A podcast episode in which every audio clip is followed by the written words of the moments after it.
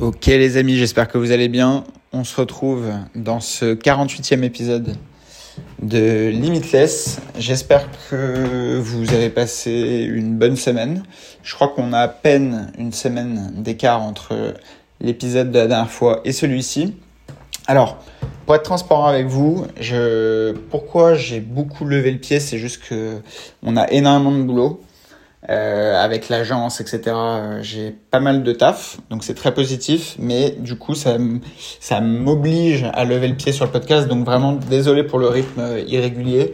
Euh, ça m'a fait plaisir de voir tous vos partages, etc. sur sur les applis Spotify, etc. de voir que j'étais un des podcasts que vous écoutiez le plus, donc ça ça me fait vraiment plaisir. Merci beaucoup. dans l'idée, aujourd'hui, je voulais vous parler d'un sujet euh, comme on parle d'immobilier sur cette chaîne quand même depuis euh, maintenant des années, euh, il était important pour moi d'aborder le thème des impayés. Pourquoi? Parce que pour être transparent avec vous, j'ai eu le cas pour la première fois d'un impayé. Alors, pour des raisons de confidentialité, je peux évoquer aucun sujet précis. sinon, ça pourrait me créer des, des, des problèmes puisqu'on est sur le cadre de procédure encore en cours.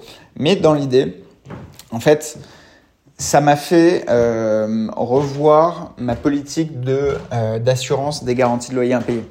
Pourquoi? Euh, Alors, parce que historiquement, j'ai eu des échos de mauvaises expériences avec des assureurs. Et là, typiquement, dans, dans le cas de figure qu'on a eu, qu'on a eu à partir du mois de, de septembre, pour tout vous dire, donc vous voyez, ça a pris quand même un petit peu de temps, etc. J'ai vu la mise en place, en gros, de, euh, très près d'une euh, procédure de gestion d'impayé. Donc, en gros, avec le recul, si je peux vous donner un conseil pour tous les invests que vous allez faire, alors évidemment, je vous en avais déjà parlé avant, mais j'avoue qu'à titre personnel, je, vous ai toujours dit euh, en toute transparence que je n'en prenais pas. Mais du coup, par transparence aujourd'hui, je vous dis que je change d'avis il euh, y a que les imbéciles qui ne changent pas d'avis, vous savez. Et, euh, et voilà. Après, vous en faites ce que vous voulez. À l'époque, ça se trouve, il y en a plein qui ont suivi euh, euh, ma voix et d'autres qui, euh, pour le coup, ont, ont, ont, quand même pris des assurances loyers impayés. Mais bref, je voulais vous dire ça parce que mine c'est relativement efficace. Ça permet de sécuriser vos cash flows. si jamais dans l'audience vous avez euh, des, des, actifs en région parisienne, Île-de-France, et que ça vous intéresse de les mettre en gestion, bah écoutez, n'hésitez pas à nous contacter euh, à des gestions. Dans, dans les faits, nous, on, en gros, on peut vous piloter toute la gestion de l'appartement, euh, le check de toutes les candidatures, la vérification de solvabilité, etc. On travaille euh, main dans la main avec une, une société d'assurance qui nous permet en fait de fournir bah, toutes les prestations de gestion de loyer impayé. Et je vous entends tout de suite venir les, les petits rageux. Hein.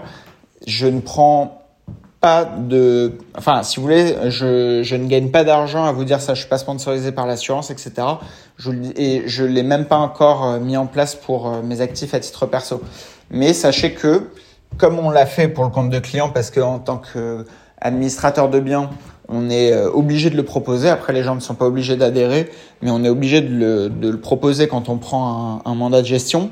Euh, si vous voulez, comme j'ai eu le cas de figure sur une personne qui avait souscrit euh, une assurance loyer impayé, ça m'a prouvé, bah, mine de rien, que les impayés peuvent arriver. Alors, ça reste rare. C'est pas pour ça que vous devez euh, ne jamais investir dans l'immobilier, etc. Ce sera complètement débile, parce qu'à ce moment-là, vous pouvez raisonner comme ça pour euh, tout dans la vie. Euh, Est-ce que vous vous empêchez de traverser parce que euh, hypothétiquement c'est possible de se faire écraser? Bah non. Et en réalité, dans l'immobilier, c'est exactement la même chose. Est-ce que on va pas du tout investir dans l'immobilier par peur d'avoir un jour un impayé? Bah là, la preuve en image, on a euh, quand même une assurance qui prend la suite. Euh, là, typiquement, nous on est sur des plafonds qui vont jusqu'à 60 000 euros juste sur les loyers et, euh, et hors loyer. On a de mémoire autour de 20-30 000 euh, d'assurance en cas de dégâts dans l'appartement. Donc c'est quand même pas mal et ça coûte 2,2% de votre loyer.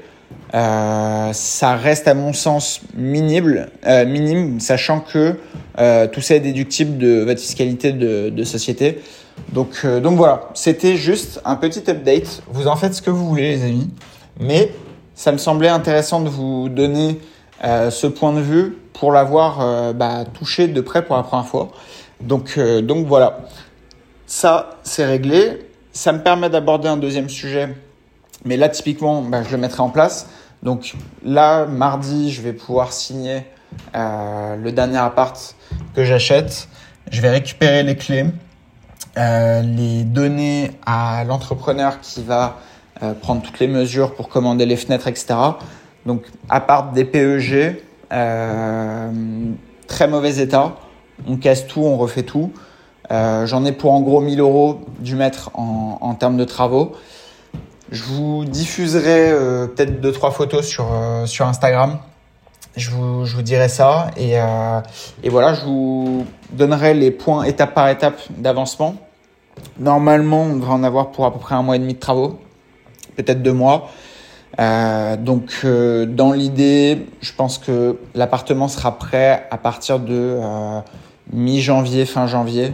voilà, l'idée serait de pouvoir le mettre en location à partir de là sachant que bah, typiquement, comme je vous l'ai toujours appris, euh, dans mes programmes et même dans, tout ce que j'ai pu vous dire jusqu'à présent, euh, ce qui est important, c'est la gestion de la trésorerie. Et pour ça, nous, on avait demandé un, différé d'amortissement, ce qui nous a permis en fait bah, d'obtenir six mois euh, là sur cette acquisition. Donc vous voyez, j'ai à peu près un mois et demi de travaux. Euh, le reste, l'idée c'est que on le met directement en location euh, dès la fin des travaux et bah, ça permet d'encaisser 4 euh, mois et quelques de, de, de trésorerie. Et ça, ça permet derrière bah, de gérer éventuellement euh, des petites galères, etc. Bref, ça permet de constituer une petite enveloppe. C'est toujours bon à prendre. Et là, pour le coup, pour la première fois, je vais prendre euh, une assurance loyer impayé pour, euh, pour ce bien. Et, et voilà. Donc c'est à mon sens pertinent, vu que j'ai vu de mes yeux un dossier où euh, typiquement bah, on est face à vraiment quelqu'un de mauvaise foi, etc. L'assurance a vraiment été là et on parle en plus de gros montants. C'est pas des 500 euros ou, ou 1000 euros. Donc, donc voilà. Voilà mon petit retour d'expérience par rapport à ça. Ensuite, qu'est-ce que je m'étais noté de vous dire? Oui, point sur les actions, les amis. Alors, sans vous divulguer, enfin, c'est pas sans vous divulguer, pardon, c'est attention, ce n'est pas du conseil en investissement, ok? Euh, Vous faites ce que vous voulez, je vous l'ai déjà dit un million de fois. Là, je vais vous évoquer, moi, des positions que j'ai dans mon portefeuille. Ça ne veut pas dire qu'elles correspondent à votre stratégie, etc., etc. Bref, faites attention à votre argent, ne faites pas n'importe quoi. Dans l'idée, retour d'expérience sur mon portefeuille. Je vous avais évoqué un petit peu mes positions euh, euh, vers le mois de juin, juillet, quelque chose comme ça, euh, dans les précédents podcasts. Bah, petit update, mine de rien, les marchés se portent extrêmement bien. Franchement, c'est assez impressionnant. Sur Total, euh, je vous en avais parlé, on a fait entre le mois de juillet et aujourd'hui plus de 21% de, de plus-value. Donc c'est quand même pas mal. Je veux dire, c'est une très belle performance, sachant que euh, eux, ils versent bah, 6% de dividendes euh, par an et euh, c'est en constante augmentation, etc. depuis des années. Alors, encore une fois, attention, hein, je vous dis pas d'en acheter. Là, du coup, ça a bien augmenté. Mais, vous voyez, dans... en fait, quand on analyse les sociétés qui ont euh, une logique, enfin où il y a une logique avec une prospérité, une vision sur le long terme, etc. Bah mine de rien, ça fonctionne toujours. Donc les, les, les sociétés euh, qui produisent du cash flow depuis des dizaines d'années, qui versent des dividendes depuis des dizaines d'années, etc., qui ont vécu, qui ont traversé plusieurs crises. Bon, bah certes, aujourd'hui, d'un point de vue géopolitique, etc., c'est pas euh, la folie, on va pas le cacher, euh, mais, mais, mais, mais, ça n'empêche pas que ces sociétés-là ont déjà vécu ce genre de choses. Donc, à mon sens, c'est un critère qui me conforte dans euh, la sélection des positions. Euh, une valeur qui m'a un petit peu déçu, c'est LVMH euh, qui a baissé dernièrement. Mais encore une fois, certes, c'est une des seules positions où j'ai pour le moment une moins-value latente. parce que j'en ai acheté beaucoup à une époque où c'était élevé.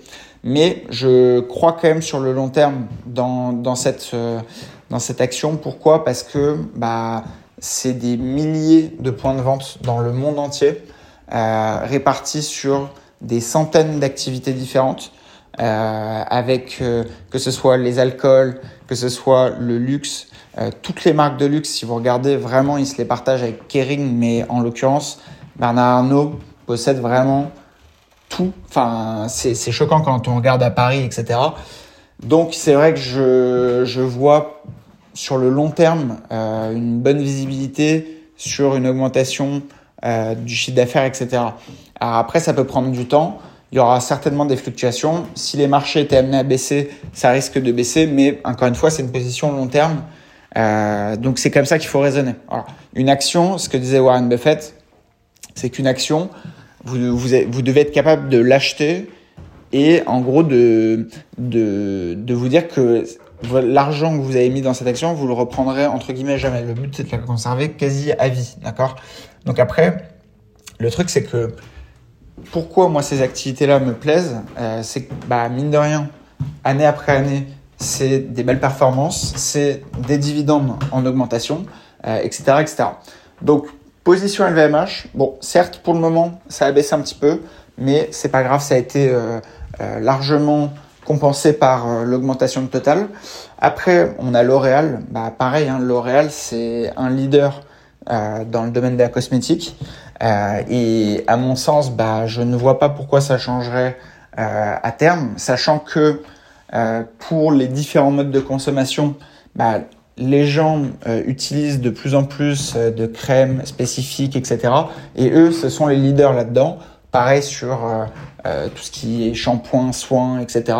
Donc, à mon sens, ça me semble pertinent de, de conserver cette action même si il euh, n'y a pas eu encore des performances monstrueuses, mais globalement, on est dans le vert. Alors, j'ai pas mis à jour mes chiffres, mais, euh, mais dans l'idée, euh, c'est relativement en croissance depuis euh, janvier 2023.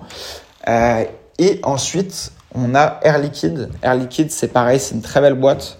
On a une belle visibilité parce que bah, c'est une activité qui est utile et qui sera utile demain. Et euh, ils sont excellents, je veux dire, en termes de gestion financière, etc. Et en fait, si vous voulez, dans toutes les boîtes que je vous ai citées là, qui, encore une, fois, n'engagent que moi, je vous incite pas à les acheter, etc. Parce que je les ai pas achetés euh, au moment où je vous dis ça, d'accord? Euh, Donc, encore une fois, faites vos analyses. Euh, vous êtes des grands, ok Mais dans l'idée, ce portefeuille, pourquoi il me plaît C'est parce que, en fait, si vous voulez, l'État n'est pas actionnaire. Donc, il n'y a pas de décision politique dans la gestion euh, de ces sociétés et par conséquent, euh, logiquement, on est préservé d'une mauvaise gestion, etc. Parce que malheureusement, quand l'État est au conseil euh, d'une grande entreprise, euh, on peut regarder avec EDF, on avait un leader euh, mondial euh, qui était très en avance sur tout ce qui est nucléaire, etc. Bon, bah, il a suffi de quelques mandats politiques euh, pour euh, ruiner cette belle société. Pareil pour Areva, pareil pour toutes les belles boîtes euh, où l'État euh, a été actionnaire, ça a été systématiquement une catastrophe. Donc, à mon sens, toutes les boîtes qui ne, qui ne sont pas du tout liées à l'État euh, m'intéressent un petit peu plus parce qu'il y a une gestion, encore une fois, qui n'est pas politique, qui est juste logique et financière. Donc, voilà comment euh, je regarde mon portefeuille. Alors, je vais être transparent avec vous. Je me suis, euh, j'ai regardé en fait le portefeuille de Charles Gave que j'ai retravaillé à ma façon. Après, moi, je trouve que ces analyses sont pertinentes euh, en matière de, bourse, etc.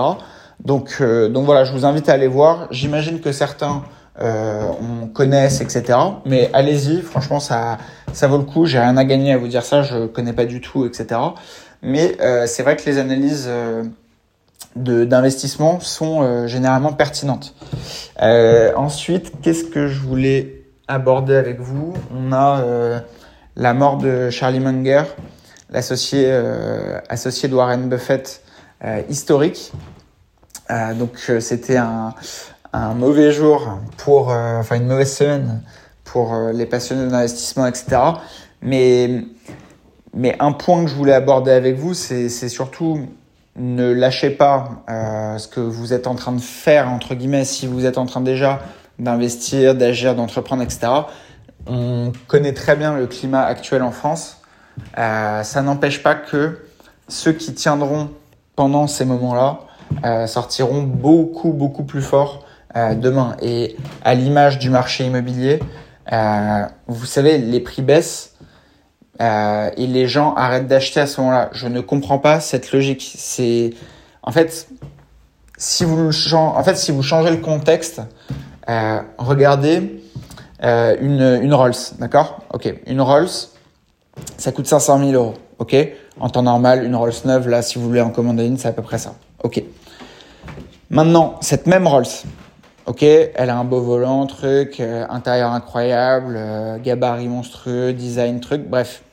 Elle, elle a des qualités, ok? Euh, Elle a un beau moteur, truc, truc, truc. Elle est à 500 000 euros. Admettons que le marché de l'automobile se casse la gueule et que euh, de 500, elle passe à 200 ou 100. Est-ce que pour autant le volant sera moins bien? Est-ce que l'intérieur sera moins bien? Le moteur, le confort, le design, etc. Non. Non. Parce qu'en fait, ça reste une Rolls. Bah, pour l'immobilier, c'est la même chose. Est-ce que le fait que le marché baisse à un instant euh, fait que on doit arrêter d'acheter? Mais tous les Mongoliens là qui attendaient le, le 24 novembre là pour euh, le Black Friday euh, pour acheter des, des, conneries et consommer etc de, pour des trucs qui servent à rien, qu'est-ce qu'ils attendent? Ils attendent que les prix baissent, ok? Bah quand vous êtes investisseur immobilier, c'est la même chose, c'est la même chose, d'accord? On attend que les prix baissent et certes les taux ont augmenté, mais je peux vous dire qu'il y a des très très belles euh, possibilités de négo en ce moment euh, et, et on compense largement l'augmentation des taux. Euh, après, on va me dire oui, mais il y a les problématiques de DPE, etc. Oui, mais en fait, il faut en faire une force. C'est-à-dire que euh, regardez les, les, appartements qui ont des très mauvais DPE euh, et faites des offres à la casse. Généralement, c'est des propriétaires qui ont besoin d'argent euh, et, qui n'ont pas euh, les moyens de rénover les appartements, etc. Généralement, ils veulent s'en débarrasser rapidement. Euh, donc, vous apportez une solution et à ce moment-là, en achetant moins cher, bah, vous avez moins de frais de notaire puisque l'assiette de calcul, elle est sur le prix, pas le prix plus les travaux. Et après, la partie travaux, bah, les banques peuvent vous le financer. Euh, c'est juste que voilà, faut faut faire des beaux projets. Il faut à tout prix euh, bah, se bouger le cul, aller faire des visites, etc. Euh, encore une fois, l'immobilier c'est le temps long. Il y en a beaucoup qui suivent ce podcast depuis des années. Vous le savez. À chaque fois, je vous ai parlé des différentes évolutions, etc.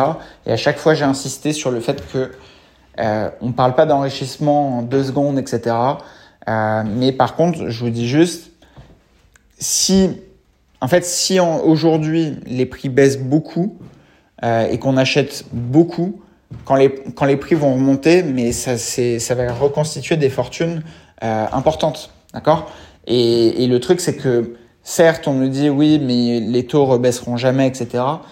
Si on regarde d'un point de vue dette de, de l'État, l'État se refinance sur les marchés, d'accord? Donc, en gros, il n'y a pas, quand on vous dit il y a 3000 milliards de dettes, il n'y a pas genre un prêt de 3000 milliards. Non, c'est des tranches qui s'accumulent les unes aux autres. Et en fait, les prêts sont payés par tranches, d'accord? Et ces tranches, c'est sur des durées de 7, 10 ans, etc. Donc, ça veut dire que à chaque, chaque nouvelle année devient potentiellement une, une nouvelle échéance euh, d'une dette passée. Et comme la gestion des finances est catastrophique, catastrophique, d'accord? Euh, C'est pas du propos politique, c'est juste, c'est objectif, c'est catastrophique. Euh, on a creusé le déficit année après année après année, etc.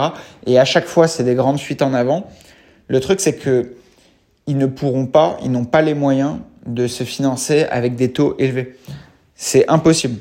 Impossible. En fait, il suffit juste de regarder le, le, le fonctionnement. C'est-à-dire que vous avez 3000 milliards de dettes, d'accord? 3000 milliards, si vous avez 1% de, de taux d'intérêt sur 3000 milliards, ça vous fait 30 milliards, ok? 30 milliards. Maintenant, si les taux ils sont à 4,5. D'accord? Bah, vous faites 30 fois, admettons, 4,5, ça fait 135 milliards.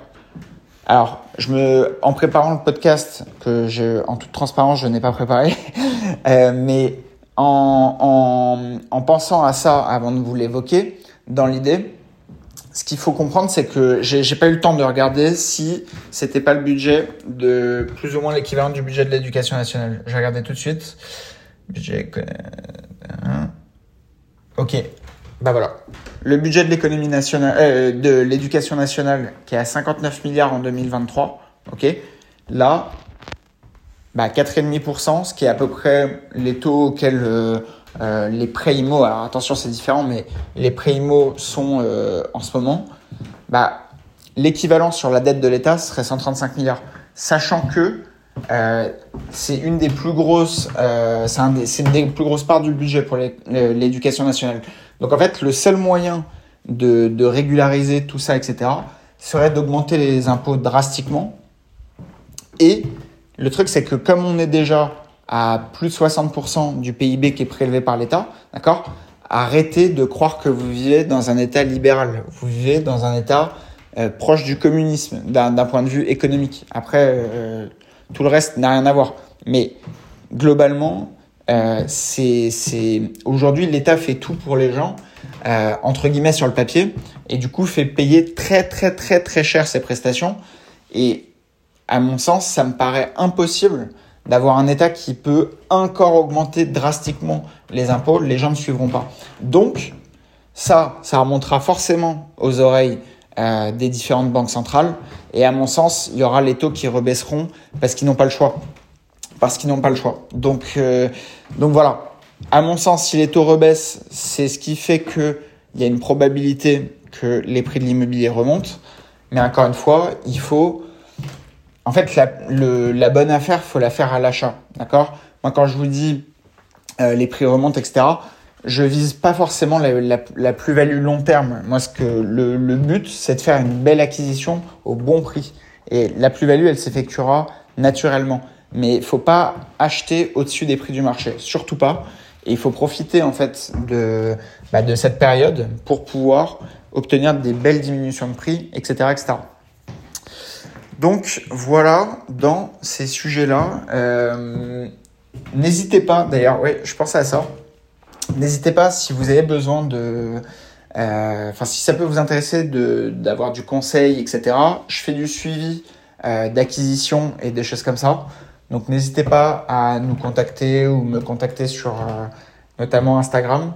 Et voilà, n'hésitez pas à partager ce podcast. J'espère que ça vous a plu. Le format est un petit peu court mais ça me permet de l'enregistrer euh, là quand j'ai eu euh, un peu de, un peu de temps. Euh, les formats plus longs reviendront très probablement. N'oubliez pas de liker, mettre une note, etc. Euh, ça fait vivre le podcast. Merci encore pour le partage, le soutien. Ça me fait très plaisir et à très bientôt, les amis. Ciao.